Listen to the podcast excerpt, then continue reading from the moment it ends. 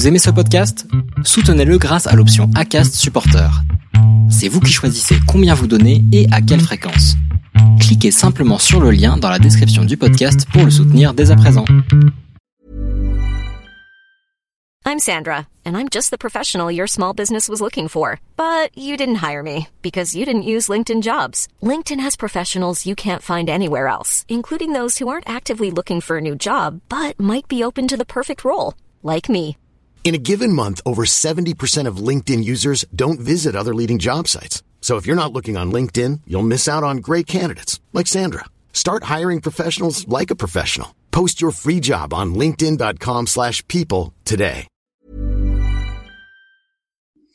Allez, aujourd'hui, nouvel enregistrement avec euh, Arthur, Arthur Jolet-Bouillon. Je suis très content de te recevoir parce que ça fait un petit moment qu'on avait euh, programmé d'enregistrer ensemble. Ça fait même euh, un an et demi, pour être exact. On s'était rencontrés à, La Réunion et on a fait dit, tiens, ce serait sympa d'organiser un échange ensemble.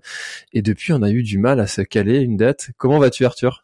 Eh ben écoute, merci beaucoup de m'accueillir et comme tu dis, je crois que c'est déjà un- une grande réussite qu'on réussisse à se à faire ce podcast. Euh, comme tu l'as dit, ouais, je me souviens très bien de notre première rencontre à l'île de la Réunion, euh, qui avait été super sympa. Et puis depuis, euh, tu vois, les calendriers, c'était un peu compliqué pour moi, donc à plusieurs reprises, tu m'as lancé des invitations je, que j'ai pas pu honorer. Donc je suis très content d'être là aujourd'hui. Eh ben écoute, euh, très bien. Tu es le bienvenu comme euh, absolument tout le monde d'ailleurs. hein. C'est quelque chose que je répète souvent, mais euh, t'as une belle histoire à raconter. Tu viens, tu me dis, euh, Ah, j'ai j'ai quelque chose à raconter. Est-ce que je pourrais passer sur le podcast? Eh bien oui. Donc tout le monde est le bienvenu sur le podcast. Est-ce que tu pourrais te présenter, s'il te plaît, Arthur? Oui, alors bah, je suis Arthur Joyeux-Bouillon, j'ai 28 ans, bientôt 29 là. Je suis natif du Vercors, donc à côté du bassin grenoblois où toute ma famille habite. Voilà, j'ai grandi, euh, j'ai grandi un peu dans, dans les montagnes. Euh, mes parents adorant le- la randonnée, euh, surtout, j'allais avec eux tous les week-ends dès mon plus jeune âge, 2-3 ans. On faisait de la rando avec, avec mes parents et mon frère. L'hiver, c'était plutôt raquette et puis ski alpin. Euh, donc voilà, j'ai toujours adoré euh, tout ce qui était euh, nature, sport, activité outdoor. Et j'ai un peu fait ma, ma scolarité comme ça. Je suis allé en bon collège euh, standard, mais ensuite j'ai fait lycée sport, euh, pareil proche de Grenoble. Et puis je suis parti faire euh, STAPS à Grenoble, où je suis allé jusqu'à passer le concours de prof de PS. Et puis bah, le jour où il fallait partir à Paris pour pour justement débuter sa carrière, c'est l'année aussi où j'ai eu la chance de signer mon premier contrat sportif avec la marque Compressport, marque avec qui j'étais jusqu'à l'année dernière. Et donc il a fallu faire un choix et j'ai fait le choix du cœur, c'est-à-dire rester euh, dans la région et, et plus précisément en Savoie où je me suis, je me suis installé avec ma compagne euh, pour vivre euh, un petit peu d'autres choses, en tout cas de ce que ce qui me faisait ce qui me faisait vibrer, c'est-à-dire euh, la montagne. Et puis euh, puis voilà.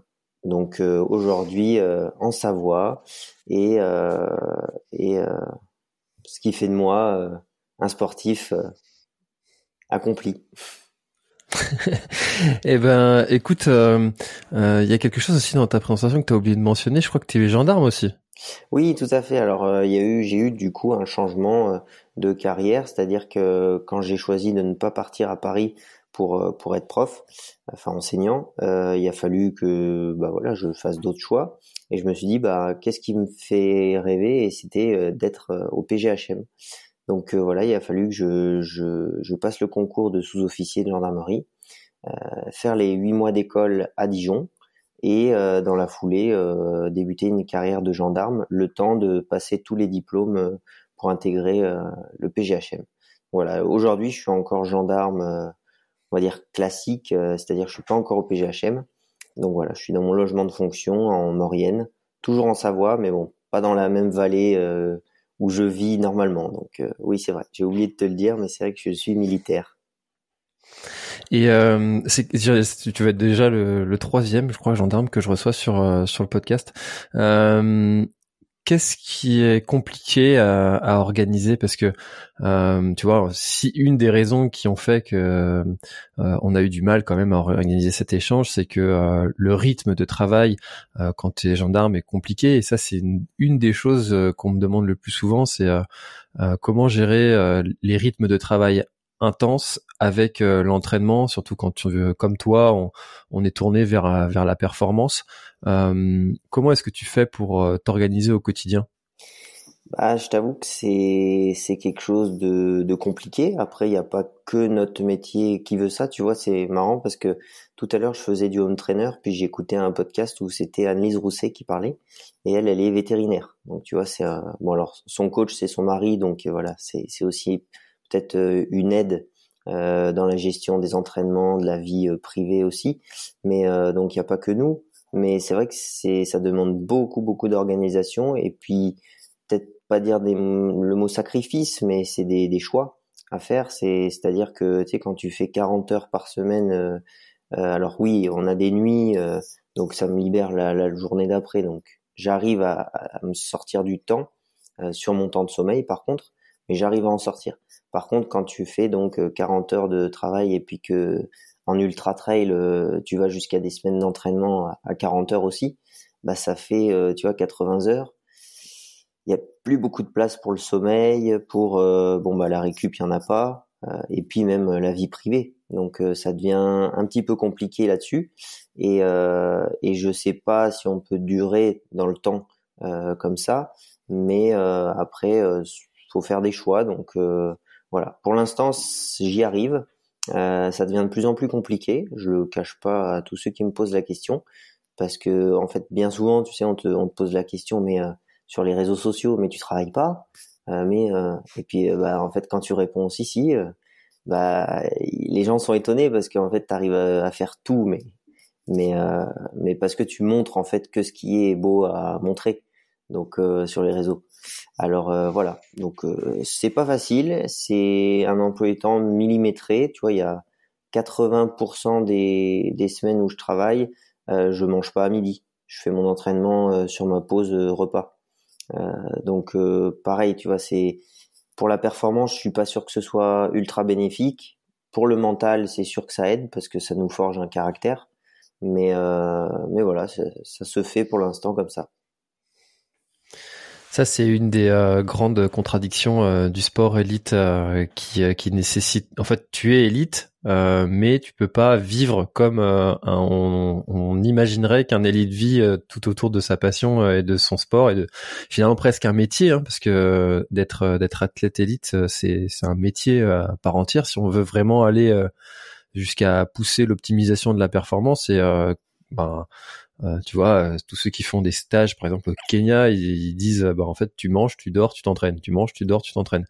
Euh, toi, tu as tout le reste de la vie à, à gérer au quotidien. Est-ce que tu, avec l'âge qui avance, tu vois euh, des difficultés qui apparaissent en plus J'ai 35 ans et je vois que je récupère pas aussi bien que quand j'en avais 20.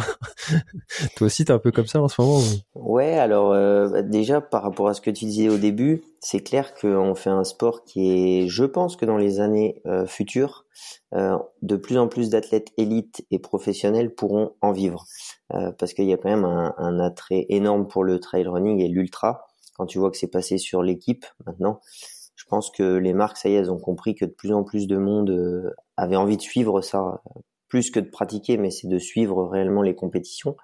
Donc je pense que ça va évoluer, j'espère en tout cas, pour nous permettre, euh, bah, si on le souhaite, de, franchir le cap et de, devenir de vrais athlètes professionnels.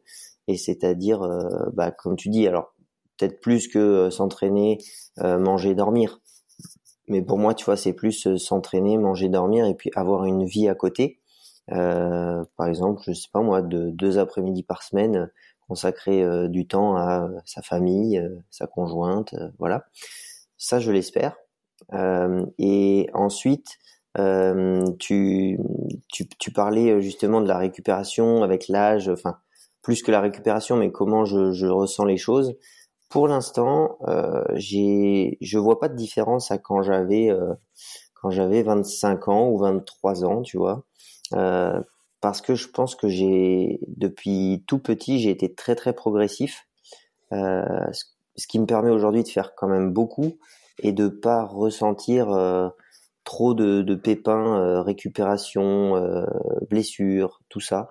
Donc pour l'instant, je touche du bois, tout passe. C'est-à-dire que même si je dors très peu, même si alors j'essaie de manger bien, mais on va dire que le sommeil et le, temps où je suis posé à rien faire, il est quasiment inexistant. Ça, ça va. Donc, on, je pourrais peut-être te redire ça dans, dans 2-3 ans. Je sais pas, peut-être que le cap des 30 ans fait quelque chose. Ouais, il paraît. Euh, tu dis tu dors très peu, mais euh, en fait, on n'a pas tous la même définition du euh, je dors très peu. C'est quoi ton bah, ton, ton rythme de sommeil C'est vrai, tu as raison. Il y en a qui vont te dire je dors très peu, c'est 8 heures par nuit. Euh, moi, je vois mon, mon frangin encore à 24 ans, le week-end, il peut il peut se réveiller à 11 heures du matin. moi, je crois qu'à 11 heures du matin, ça s'est pas produit depuis, c'est même sûr plusieurs années. Euh, même après un ultra ou autre. Non, quand je dis très peu, c'est euh, aller entre 5 heures et, et 7 heures. En ce moment, ça va un peu mieux, mais parce que tu vois, je suis en, je suis en congé. Euh, donc j'essaie de dormir 7, 7 heures, 8 heures par nuit. Mais, mais pareil, c'est très peu parce qu'on s'entraîne beaucoup. on a tendance à dire que tu vois, une heure d'entraînement dans la journée, il faudrait rajouter une heure de sommeil. Donc tu t'entraînes 3 heures par jour, bah faudrait déjà faire 3 heures de sommeil en plus sachant que, euh, allez, on va dire que moi je suis calé sur 6h30, 7h30 de sommeil, ça ferait quand même des, normalement des nuits à 10h, chose que je fais jamais. Donc, euh, donc c'est pour ça que je dis très peu. Après, ça peut être, il y en a qui dorment encore moins, hein, je le sais, mais mais c'est c'est pas pour l'optimisation de la performance, c'est pas c'est pas le top quoi. C'est vrai que 5 heures, ça fait pas beaucoup, ouais. mais c'est vrai que euh, il y a un truc aussi, euh, je sais pas si t'es pareil, mais moi je suis réglé. Hein. Si, euh, si toute la semaine tu te lèves à 7 heures, le week-end tu te lèves à 7 heures aussi, sans mettre de réveil, ça, la, la grasse mat à 11 heures, ouais. si ce n'est quand j'étais ado, je crois que ouais c'est pareil, ça fait longtemps. Que... Puis alors, quand t'as des enfants, c'est encore pire. Ouais. ça c'est vrai. Et une chose que je ne regrette pas dans ce métier, tu vois, c'est ça, ça m'aide pour le, ça m'a aidé pour les ultras. C'est euh, comme tu dis, moi j'ai pas de rythme.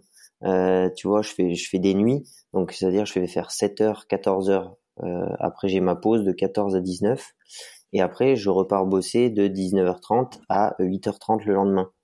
Euh, donc en fait, il y a des nuits que je saute ou alors je vais dormir deux heures par-ci, deux heures par-là si on n'a pas d'intervention. Et le lendemain, j'ai ma journée. Donc euh, c'est ces journées-là où je fais les entraînements longs.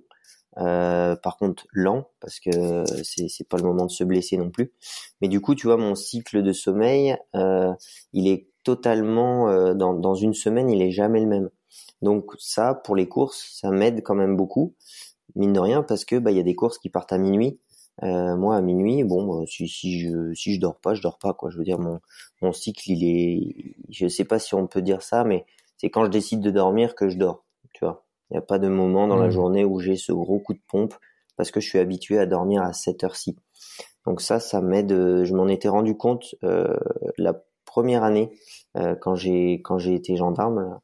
Euh, les premières cours, je me disais ah ouais, finalement en fait euh, c'est ça pour le coup c'est c'est bien quoi j'ai déréglé mon cycle.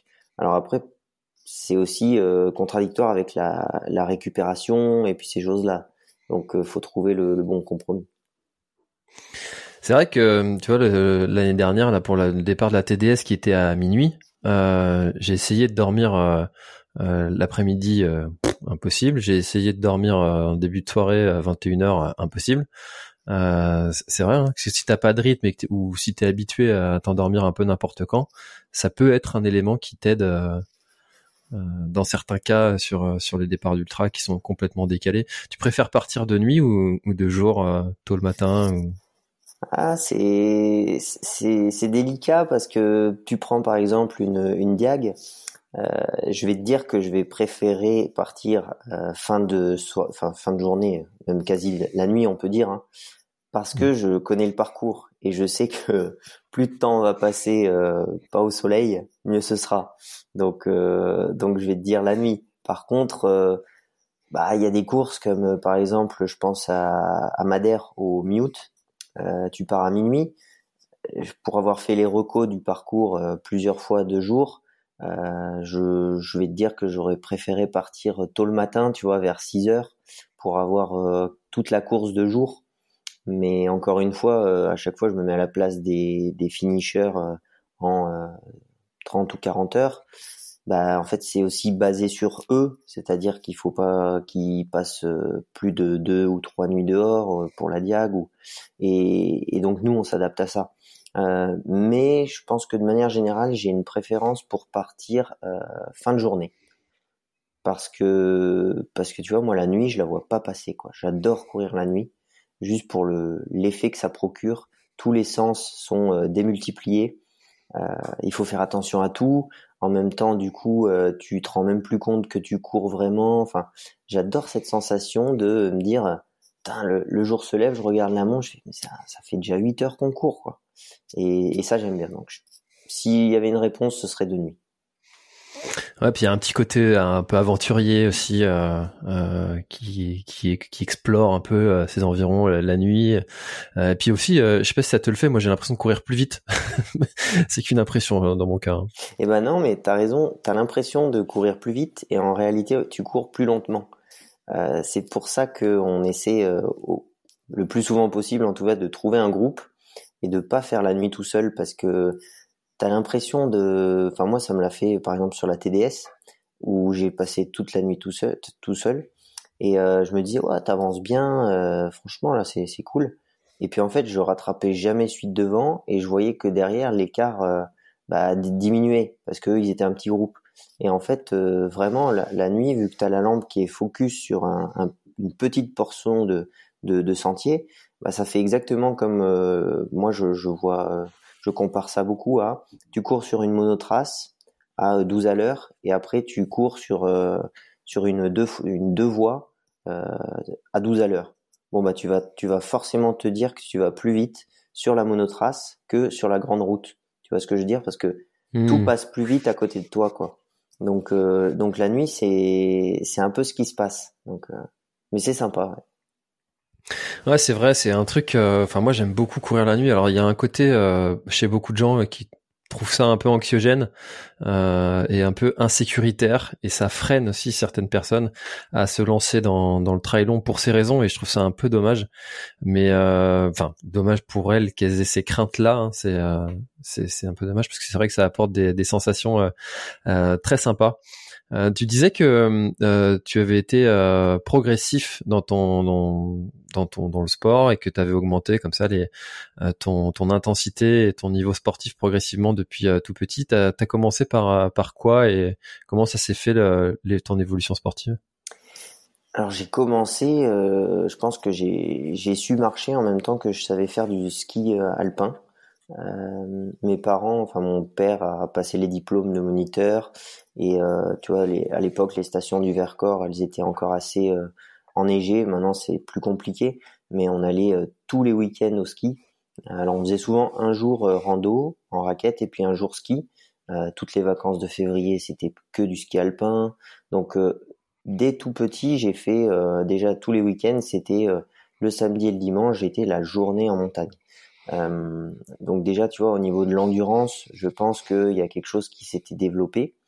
Euh, et ensuite, j'ai très vite euh, de moi-même fait plein de sports en club. Tu vois, j'avais envie d'aller découvrir de nouvelles choses. J'ai fait du tennis, du judo, du, du rugby, du foot, comme tous les tous les enfants, de la natation ensuite. j'ai fait beaucoup de natation jusqu'en STAPS. Donc, euh, si tu veux, mon volume euh, hebdomadaire, il a toujours été très élevé, mais je m'entraînais, enfin, je m'entraînais pas. Pour moi, c'était pas de l'entraînement, c'était euh, du plaisir. C'était, ouais, le sport plaisir, quoi, pure, pure détente. mais finalement, je faisais quand même pas mal d'heures. Je, je pourrais pas te dire combien, mais, mais voilà, quoi, il y avait un, un volume conséquent.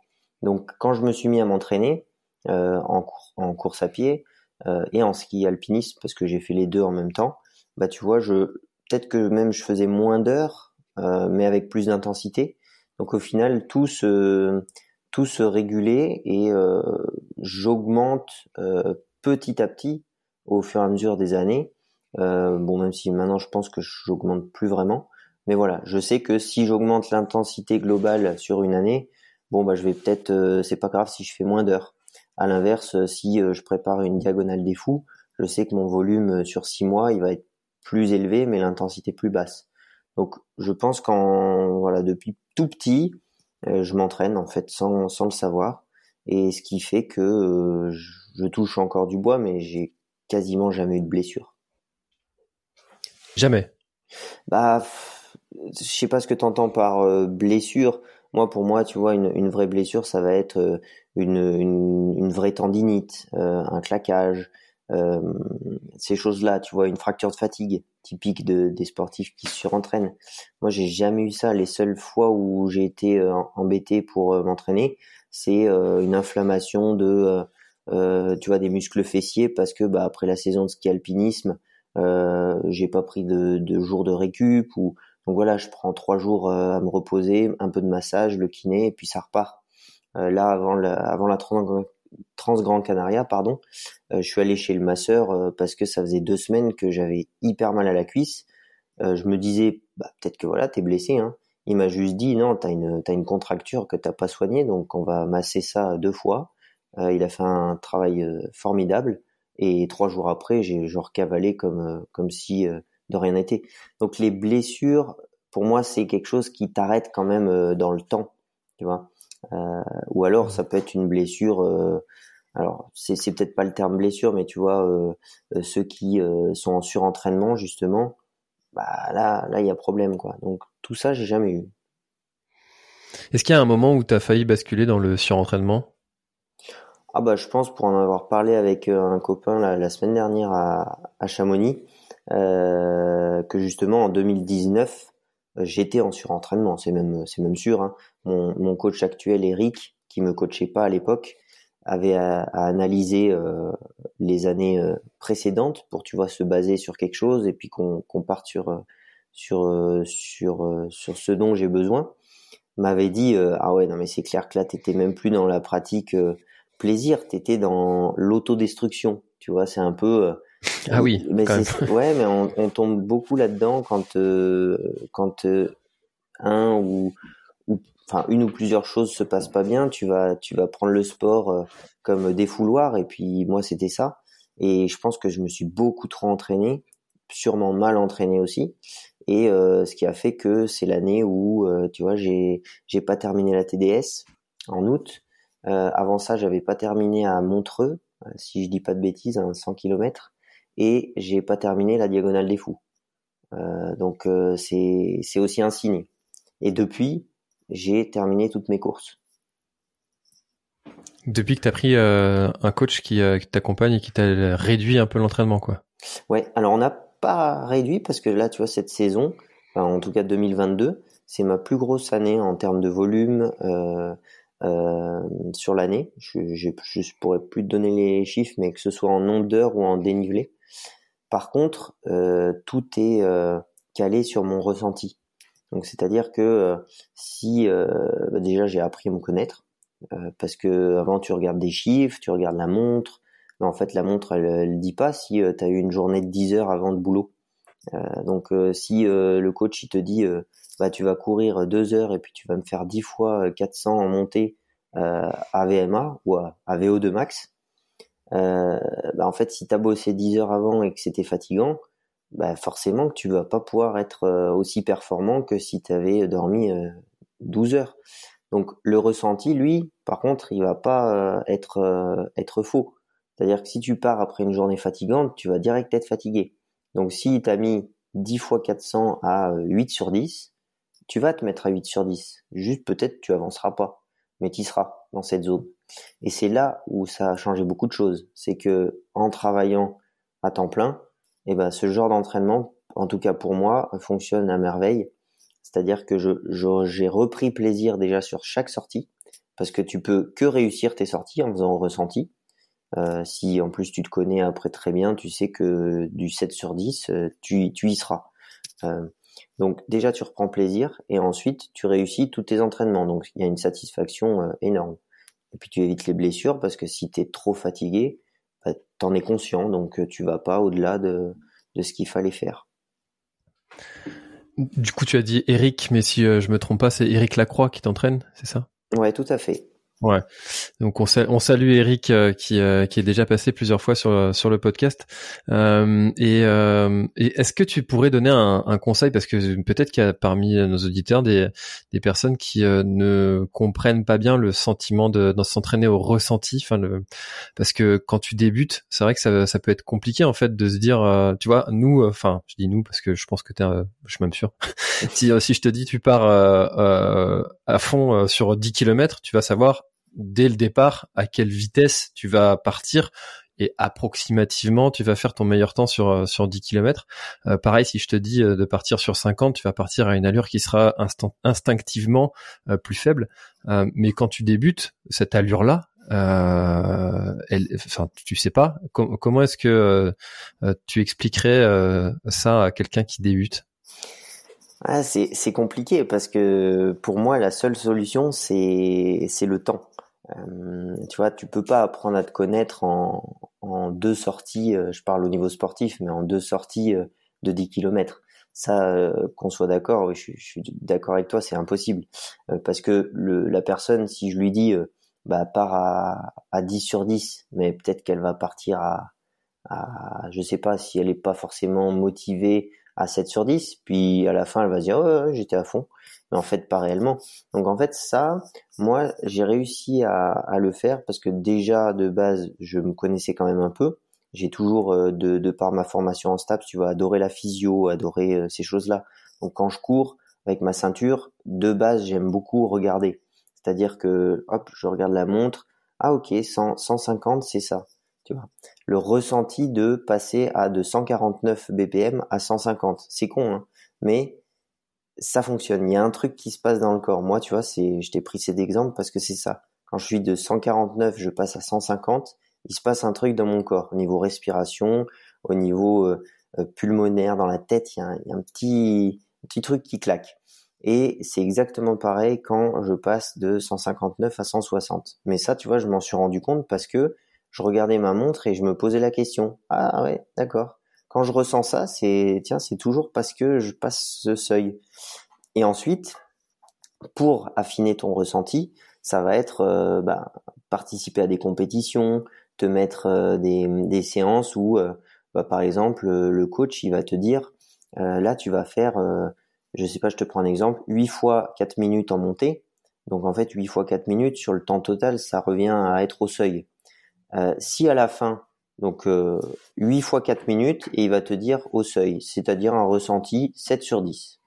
Toi, tu y vas, tu sais pas vraiment si ton ressenti il est fiable ou autre. Si tu si tu y vas trop vite, donc tu es au-dessus d'un ressenti de 7 sur 10, les dernières répétitions, ce sera impossible de les faire parce que tu seras allé au-dessus de ton seuil et donc euh, le seuil au-delà de 40 minutes, ça reste quand même très compliqué de le tenir. Donc voilà, les dernières répétitions, tu vas te mettre à marcher, ça va plus aller du tout. Euh, tu vas, mais c'est pas grave, tu vas apprendre. À l'inverse, si à la fin de la sortie euh, ou de l'entraînement, parce que ça c'est un entraînement quand même très dur, euh, tu te dis ouais bah c'est bon, facile. Ah bah facile, ça veut dire que tu t'es un peu aussi sous-estimé, c'est-à-dire que là t'étais t'étais peut-être en fait à un ressenti 5 sur 10 et tu es capable de mieux. Donc c'est, je pense, au fur et à mesure des années, si tu t'y intéresses, en couplant les données euh, de l'entraînement, surtout cardiaque, euh, parce que moi je, fonctionne beaucoup au, ressenti euh, de l'effort, et donc l'effort sur la montre, c'est un petit peu, quand même mine de rien, le cardio, quoi. Donc voilà, c'est en couplant ces deux-là qui, à mon avis, en un an, un an et demi, tu peux, tu peux quand même te connaître vraiment bien et comme je te dis, moi aujourd'hui, j'arrive à savoir quand je passe à, c'est rien un BPM, mais j'arrive à savoir quand je passe de 149 à 150 quoi. Ouais, parce que t'es arrivé, euh, t'es arrivé au max ou t'es arrivé à une, un moment où euh, ton, ton corps n'assimile plus euh, euh, l'oxygène comme comme il le doit et du coup tu ressens tout de suite ce, ce, ce passage. Mais c'est vrai que ça ça demande de la connaissance de, de soi de l'expérience et puis donc ça s'acquiert avec avec le temps. Donc si vous commencez dans ce dans cette démarche là chers auditeurs sachez que ça viendra avec le temps et on finit par par connaître en fait tous ces petits signaux qui sont parfois tous indépendants et puis euh, mais au final ça devient presque instinctif au bout d'un moment. C'est ça. Et, euh, je pourrais juste rajouter que je l'ai pas dit ça. Le ressenti de l'effort reste quand même, même pour quelqu'un de sédentaire, une valeur. Euh, ils ont montré par des études assez fiable. C'est-à-dire que tu vois, c'est typiquement, je sais que nous en secourisme ou les pompiers l'utilisent, tu sais, c'est l'échelle de douleur. Euh, mmh. Ils arrivent et puis ils disent sur une échelle de 1 à 10, vous avez mal à combien? Alors oui, entre euh, une personne euh, qui, euh, qui se plaint jamais, qui a jamais mal, et une personne qui un petit bobo va lui paraître énorme, il y a une différence. Mais mine de rien, ça peut aussi être du vrai ressenti, c'est-à-dire qu'il y en a une, elle a plus mal que l'autre avec la même douleur. Donc, ils ont quand même montré que cette échelle de ressenti, même pour quelqu'un de sédentaire, elle était assez fiable. Fallait juste bah, vraiment se faire confiance, tu vois. Euh, pas sous-estimer, pas surestimer, mais tu pouvais quand même de base euh, identifier des sur sur 10 euh, être à 5 et ben la personne elle sera pas loin d'être à 5, tu vois. Donc voilà, c'est ce que je voulais rajouter. Et, euh, justement, en parlant de, de la douleur, on, on, dit souvent que les, les, athlètes de très bon niveau ont un, un, un, rapport à la douleur qui est euh, quand même plus euh, euh, ils ont enfin ils ont moins mal ou moins facilement mal que euh, d'autres ou du moins ou l'écoutent moins. Est-ce que tu dirais que tu as un rapport à la douleur différent de d'autres qui auraient un niveau moins important ou est-ce que tu as déjà eu des, signaux qui t'ont fait dire tiens je, suis peut-être un peu moins sensible à la douleur que d'autres?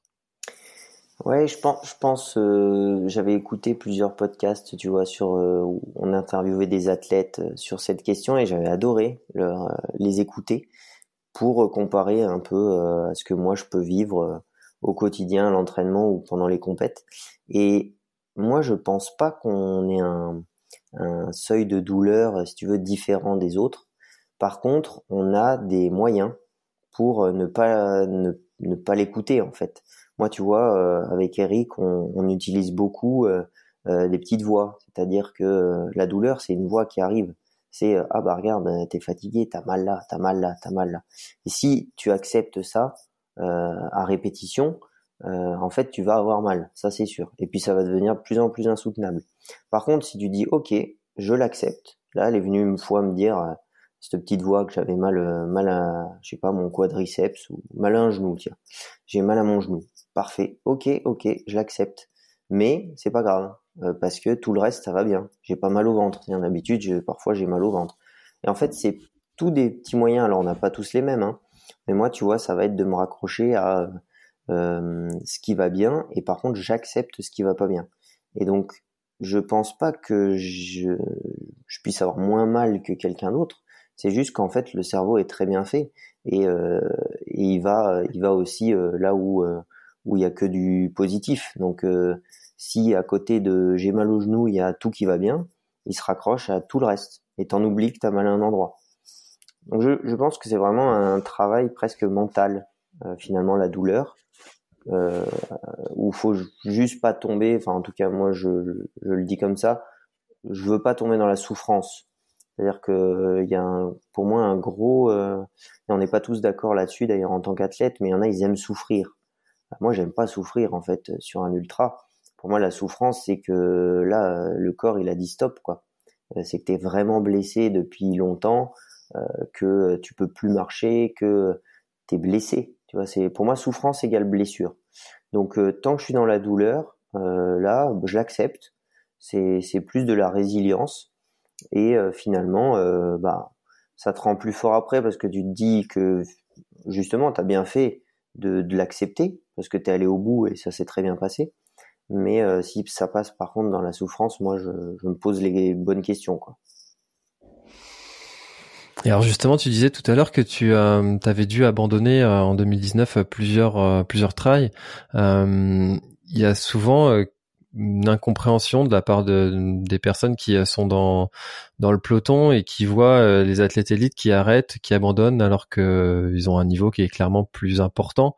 comment est-ce que tu expliques le l'arrêt, l'abandon de de alors de, de toi si t'as quand t'as abandonné et, euh, alors que d'autres, tu vois, comme sur la diagonale, euh, coûte que coûte, euh, ils vont au bout, quoi?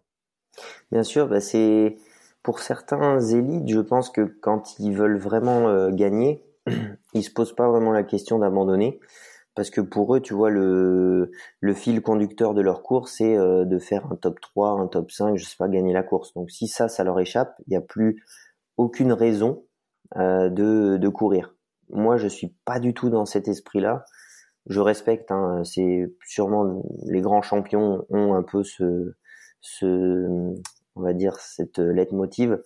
Mais moi, si je fais de l'ultra, c'est pour aller à, la finish line. Tu vois, être, me dire que j'ai pris le départ, je suis allé au bout, le plus vite possible, forcément. Donc, c'est-à-dire que tu prends aussi des risques.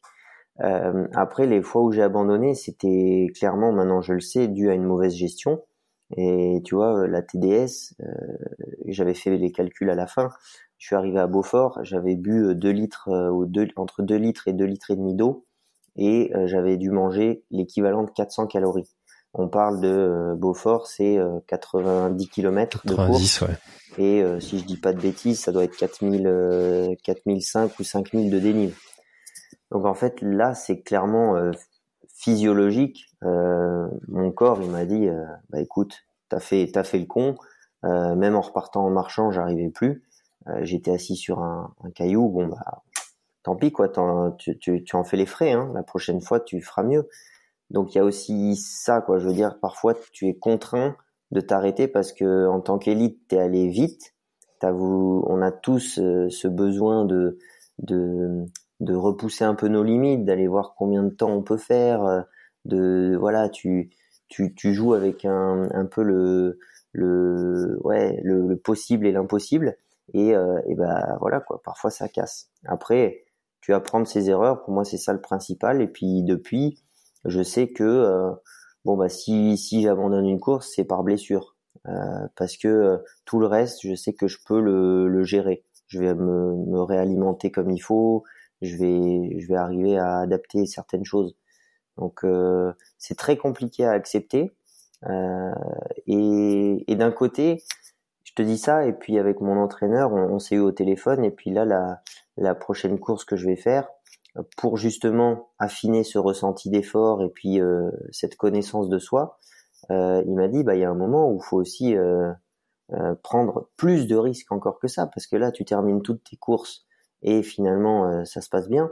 Mais jusqu'où tu peux aller, tu sais pas. Euh, tu te connais pas sur ça. Donc il y a un moment où il y a des, tu vois, aux deux tiers de la course, si je me dis est-ce que je prends le risque ou je prends pas le risque de suivre ceux de devant ou de même poser, euh, d'accélérer, euh, si je le fais pas, je sais que je vais finir. Et puis voilà, ça va bien se passer. Mais si j'accélère, est-ce que je vais pas aller au-delà de mes capacités? Et du coup, bah, si c'est le cas, ne pas terminer la course parce que là, le corps, est, il peut juste plus assumer. Donc, euh, je pense qu'il faut aussi certaines fois euh, toucher du doigt cette euh, cette limite, quitte à, c'est presque quitte à tout perdre en fait, parce que moi, gagner, c'est aller au bout. Donc, quitte à tout perdre, mais on verra. Ouais, faut être un peu un genre de poker hein, quand tu quand t'es devant. euh, des fois, faut y aller au bluff un peu. Et, euh, et justement, ça que tu vois, ça m'a toujours euh, euh impressionné parce que quand euh, euh, tu vois quand t'es comme moi, tu te des fois tu tu oses aller voir les copains qui sont la ligne sur la ligne de devant et puis puis tu te fais un peu emporter par par cette vitesse au départ. après, t'es es cramé, es, tu t'es grillé pour le reste de la course.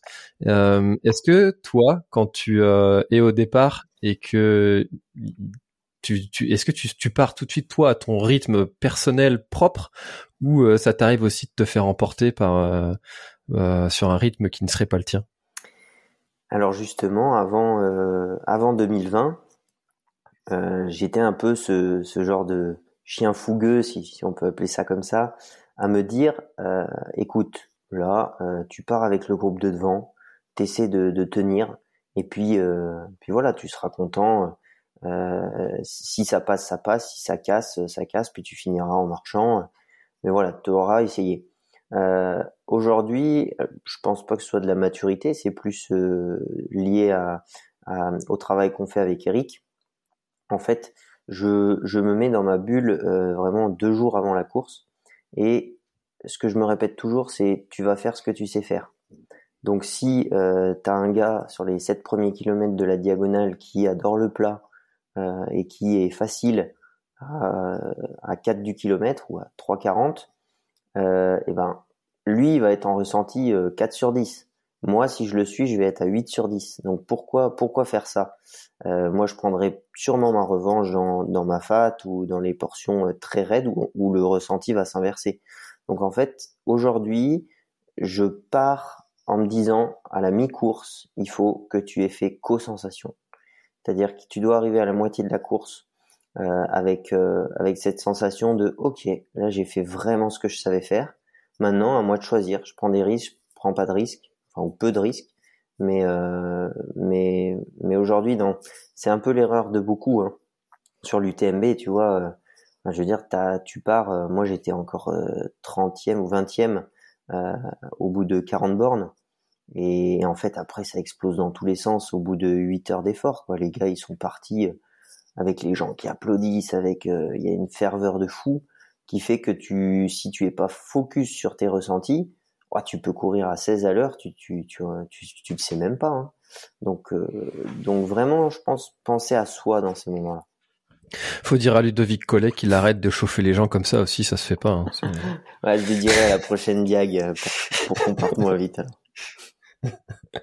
ouais, c'est, il nous fout dedans aussi, hein, qu'est-ce que tu veux? Euh, non, mais c'est c'est clair, c'est clair. Mais et puis en plus, euh, c'était tous des coureurs qui sont ultra expérimentés, et qui intérieurement doivent être en train de se dire ah je suis en train de me cramer, je suis en train de me cramer, je suis en train de me cramer. Mais il y a quand même cette euh, cette envie de se dire bon bah, allez, je tente. Ouais, c'est vrai. Et, et, tu vois, beaucoup de fois, je me suis dit tiens-les parce que en fait ils sont comme toi, ils, ils galèrent là et ça va pas durer longtemps. Tu vois? C'est-à-dire que ils veulent créer un écart, mais attends, mais faut faut être euh, faut être réaliste. Tu, enfin, c'est un peu idiot de, de penser ça parce que sur euh, un UTMB ou une diag qui va durer 20, entre 20 et 30 heures, euh, te dire que les gars au départ au kilomètre zéro ils posent une attaque euh, pendant une heure pour après être tranquille, c'est, enfin, je sais même pas pourquoi je pensais ça. les gars, s'ils partent à ce rythme-là, c'est soit qui sont en sur-régime tous et ils vont tous péter, euh, soit que là, comme je disais, sur ce type de terrain, sur le moment de la course, ils sont bien, ils sont à l'aise, donc ils en profitent et, euh, et ça ralentira après ou, ou, pas. Mais si toi tu es en sur-régime, je pense que l'erreur à ne pas faire, c'est te dire, ok, moi je suis en sur-régime, mais eux aussi, et euh, ça va se calmer. Non, non, non, ça va pas se calmer. C'est toi tu vas te calmer tout seul euh, dans ton coin et puis ça m'est déjà arrivé et je pense à beaucoup d'entre nous où euh, tu vois au, bout de 30 bornes tu dis bah non là en fait euh, je les laisse filer quoi et eux bah ils ralentissent pas comme toi hein. donc c'est bien qu'il y a une différence mmh. T'as toujours eu cette cette envie de performance, cette envie de la gagne un peu, ou c'est quelque chose qui est venu avec les résultats qui te sont tombés dessus? Ah non, mais c'est c'est d'ailleurs un problème, enfin un problème je sais pas si on peut dire euh, problème, mais j'ai très peu. Euh, moi, gagner en fait, si tu veux, c'est c'est un plus.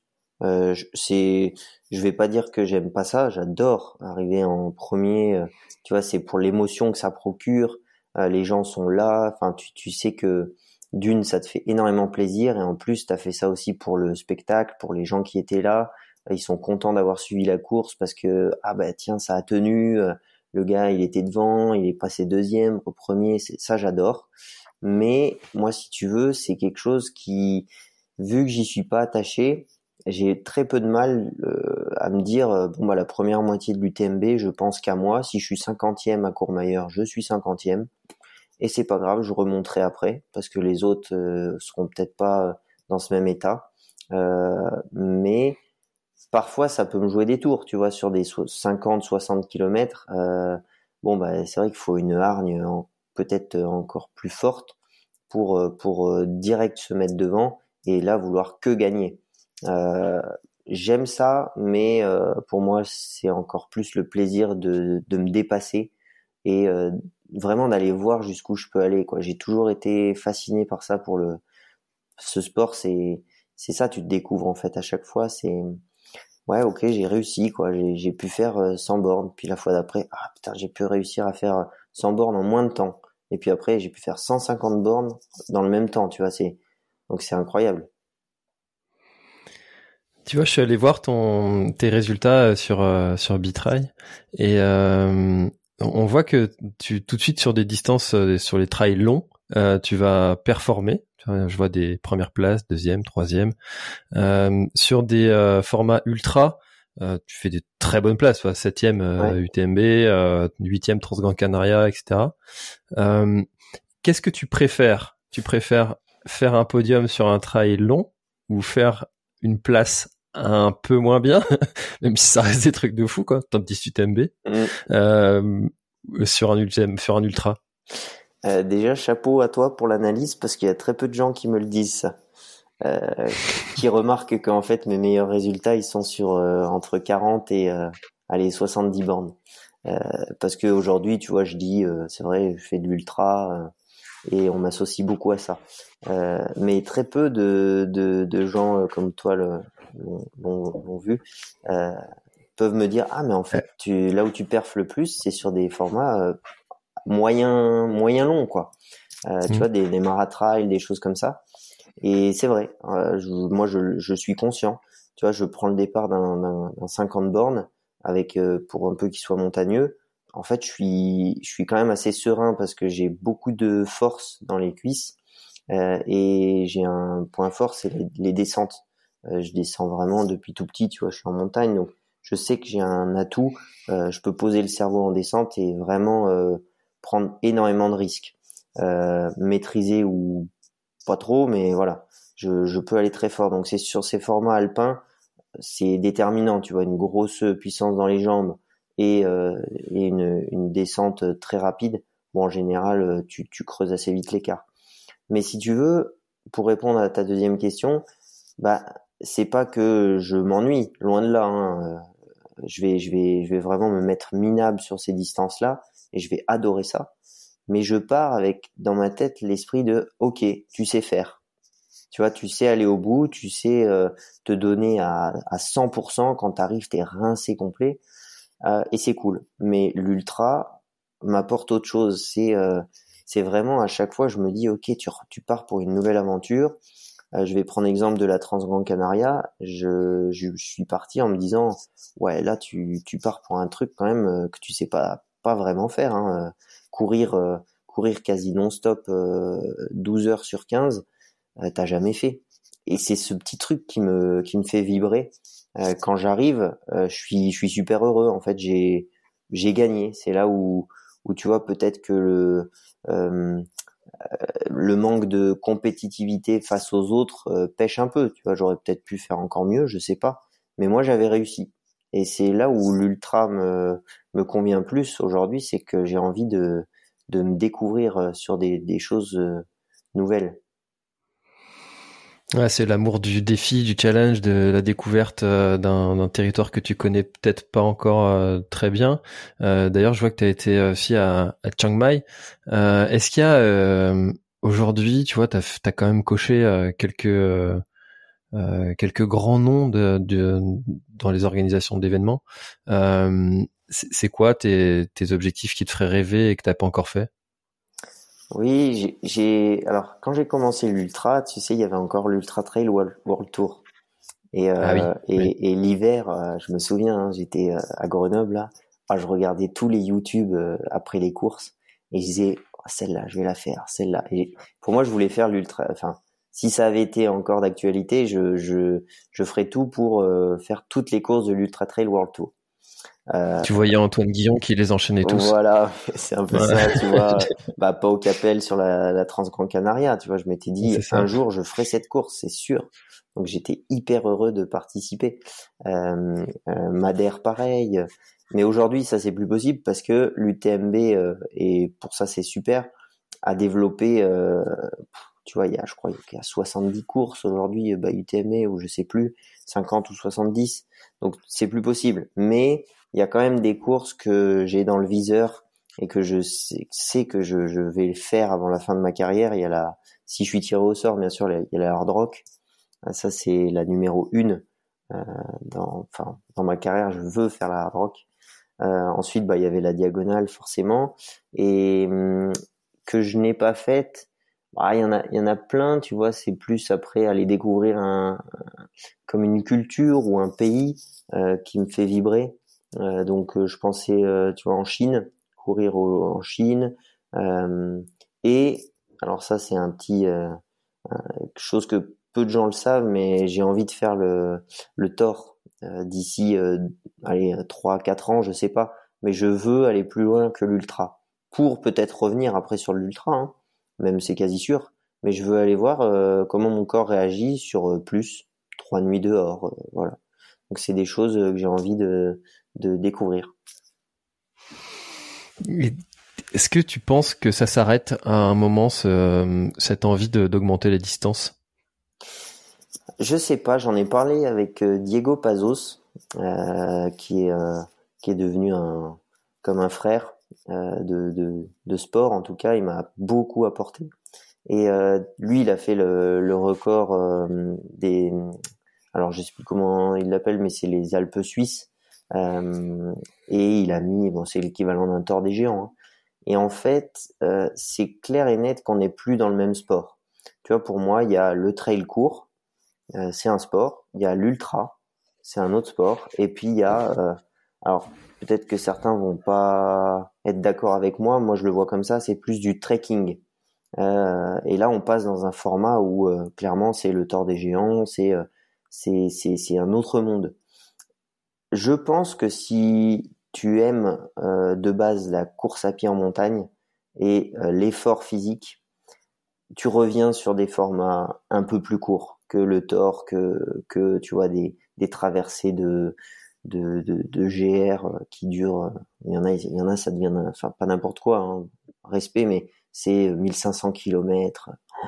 Donc c'est très très beau et ça me motive de faire ça pour en savoir plus sur moi mais je sais très bien, alors on verra dans quelques années, mais je suis quand même quasi sûr que je resterai sur des formats ultra où tu as cette euh, pour moi il y a tout tu vois. Il y a la course à pied il y a le côté mental il y a le côté euh, marche aussi mais il n'y a pas que du trekking.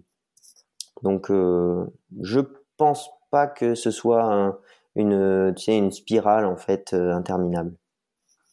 Hmm.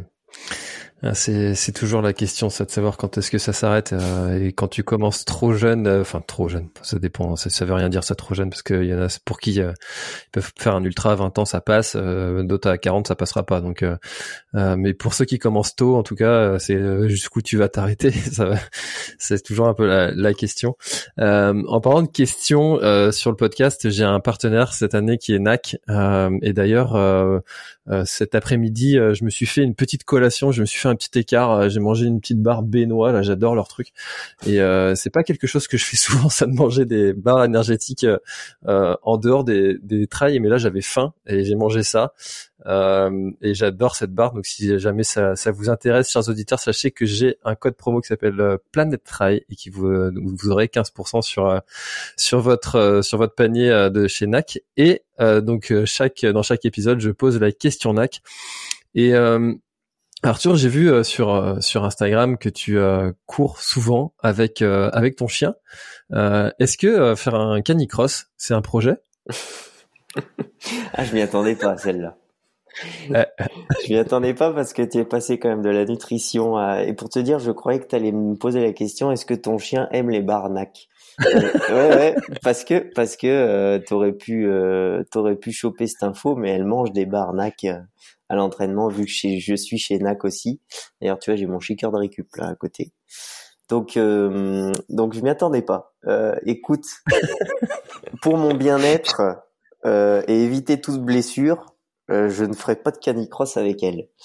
Euh, bien que je l'adore, hein, elle est hyper bien dressée, tu vois, stop, euh, gauche, droite, euh, elle, elle, sait, elle sait beaucoup de mots. C'est quand même un chien qui est pas dressé pour le canicross. Tu vois, si elle voit un écureuil à droite, bon bah je sais qu'elle va faire 50 mètres pour aller essayer de, de s'amuser avec. les chats, c'est parfois compliqué. Les chevreuils, il faut que je m'énerve un peu pour qu'elles reviennent assez vite. Donc je vais te dire, euh, quand ton chien il part à 4000 mètres de dénivelé heure en montée, euh, un humain, enfin en tout cas moi, hein, je, je suis pas capable de suivre. Et, et, et, je pense que il se passerait des, des trucs. Oui, ça pourrait être drôle, hein, mais en, en descente aussi, ça, ça, ça, serait compliqué. Donc euh, je laisse ça aux professionnels du canicross.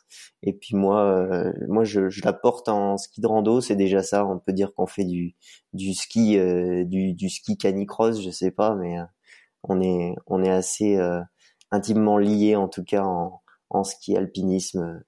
Donc peut-être plus tard. En tout cas, c'est vrai que c'est beau de vous voir tous les deux euh, vous éclater sur euh, sur les sentiers. Euh, moi, j'ai j'ai toujours, enfin, depuis que je suis avec ma femme, ça fait 15 ans, on a on a toujours eu des chiens et et j'adore ça, aller courir aussi avec avec mon border maintenant. Avant, c'était des huskies et maintenant j'ai j'ai un border. C'est c'est vraiment un moment de partage qui est qui est super chouette et tu vas pas courir tout seul quoi. Tu vas courir avec ton chien. Exactement. C'est alors je sais pas toi, moi je m'étais toujours dit, j'avais j'avais dit ça à mes parents, quand je serai grand j'aurai un chien et il fera tout avec moi. Tu vois, je disais même à mes parents, euh, choisirai un, travail euh, où mon chien il pourra venir et tout. Euh. J'étais vraiment, euh, j'ai toujours été amoureux de ces animaux-là. Donc voilà, quand on a eu avec ma compagne notre, notre chez nous, on, parce qu'elle est du même avec moi, on a on a tout de suite pris un chien. alors nous, tu vois, c'est marrant, c'est Husky Border Collie. On n'a pas su choisir euh, comme toi. On a, on a pris le mélange des deux. Donc, euh, bah, je vais pas te l'apprendre, hein, mais c'est des chiens qui, qui adorent être dehors et puis qui sont, euh, qui sont infatigables. Alors, oui, ils se fatiguent, mais euh, je veux dire, si, si tu pars lentement et, et longtemps, c'est ce qui leur convient le plus. Donc, pour des sportifs comme nous, c'est, c'est, c'est parfait. Puis, tu as tout à fait raison. Quand il pleut, quand il fait mauvais, quand il y a du vent, qui fait froid, le chien, tu lui dis euh, on va courir, et lui il est forcément content quoi. Donc euh, ça, ça motive aussi à se dire attends je vais peut-être oublier ce qu'il y a dehors, me concentrer sur bah ouais en fait aller s'entraîner c'est cool. Lui il est content. Donc bah on y va c'est ça, c'est une des astuces pour euh, limiter les freins à, aller sortir quand on n'a pas envie, c'est d'avoir un chien, au moins t'es obligé d'aller le promener. Bon, tu peux sauter cette étape, mais là pour le coup c'est pas cool quand même pour lui.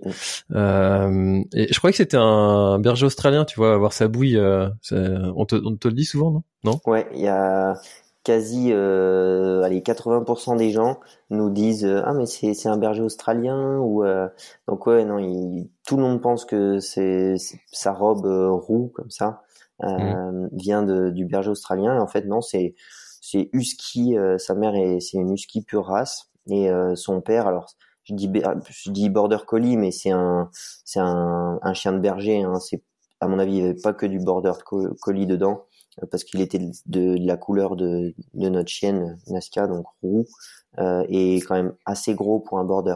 Donc tu vois, ça a fait euh, ça a fait un mélange assez robuste et euh, qui ressemble, c'est vrai, à, un berger australien, mais en plus costaud. Hmm. Bon, en tout cas, tu vois, hein, on peut partir sur absolument tous les sujets sur ce podcast, c'est fabuleux. c'est génial. Euh, quels sont les projets pour cette année, Arthur, ou pour la suite?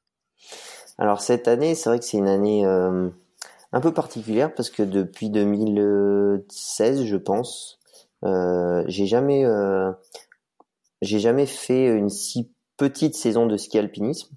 normalement, l'hiver, je coupe un peu quand même la, course à pied ou le, trail pour faire pas mal de ski, dont la Pyramenta, ces choses-là.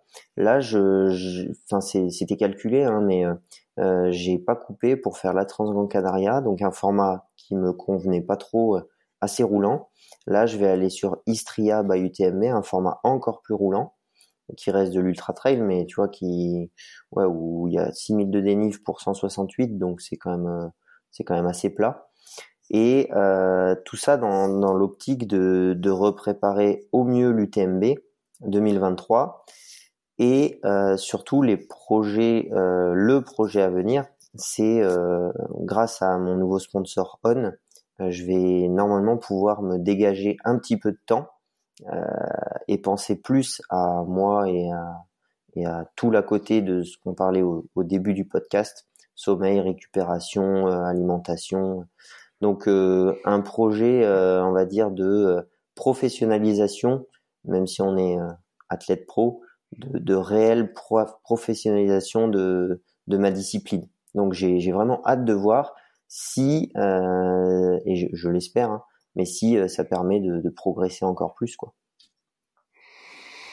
Ah, j'ai vu que vous étiez euh, quelques-uns à être passés chez chez On. Là, ils ont fait un, petit recrutement, euh, un petit recrutement sympa. Ça, ça se développe pas mal la team de chez On.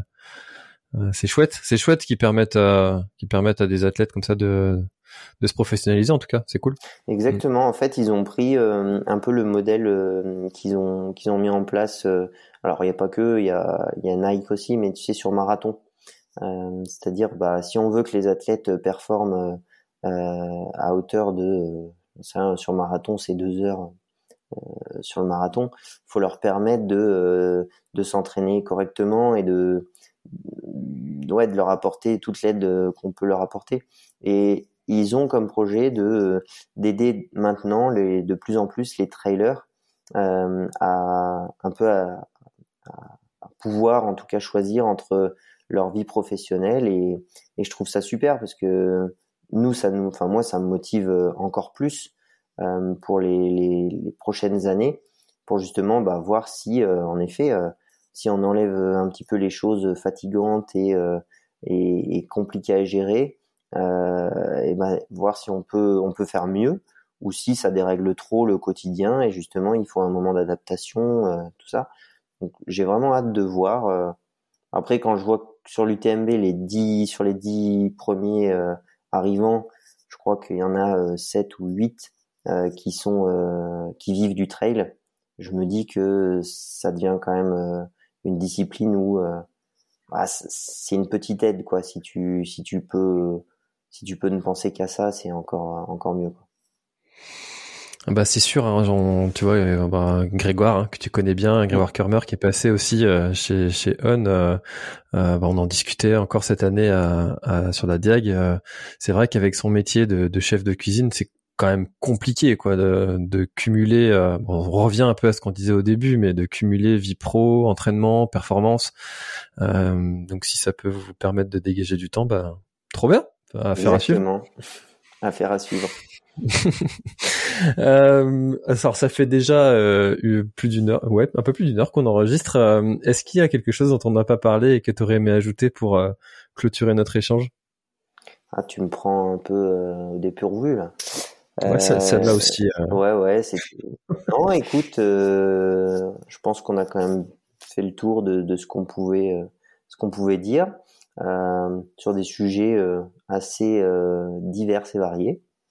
Donc voilà, bon, j'ai hâte qu'on se recroise, je sais pas quand dans la saison. Et UTMB. UTMB. Et ben voilà, hmm. en août. Je pense comme beaucoup de gens. Donc rendez-vous en août à Cham. Exactement. et eh bah écoute, euh, merci beaucoup euh, d'avoir euh, participé à, à l'instant outdoor. C'était un épisode très chouette, encore une fois, un peu différent de ceux d'habitude. À chaque fois, il y a des petites différences ou des grosses différences dans les épisodes. Et et là, on a parlé entraînement, on a parlé vie athlète pro, on a parlé objectif athlète élite, on a parlé canicross. c'était c'était un bon moment. Merci beaucoup Arthur. En tout cas, moi j'espère que les auditeurs auront passé aussi un un très bon moment. Euh, merci Arthur et, et, à bientôt. Et eh ben merci à toi. Super moment. À très vite. Voilà, l'épisode est terminé, j'espère qu'il t'a plu. Je t'invite à aller checker NAC, comme je t'en ai parlé au tout début de l'épisode, avec le code PlanetTrail, P-L-A-N-E-T-E-T-R-A-I-L. Tu auras moins 15% sur ta commande. Et moi, je te souhaite un très, très, très, très, très bon footing, très bon trajet. Bref, ce que tu es en train de faire, je te le souhaite un très bon. Allez, à bientôt dans un prochain épisode. Bye bye.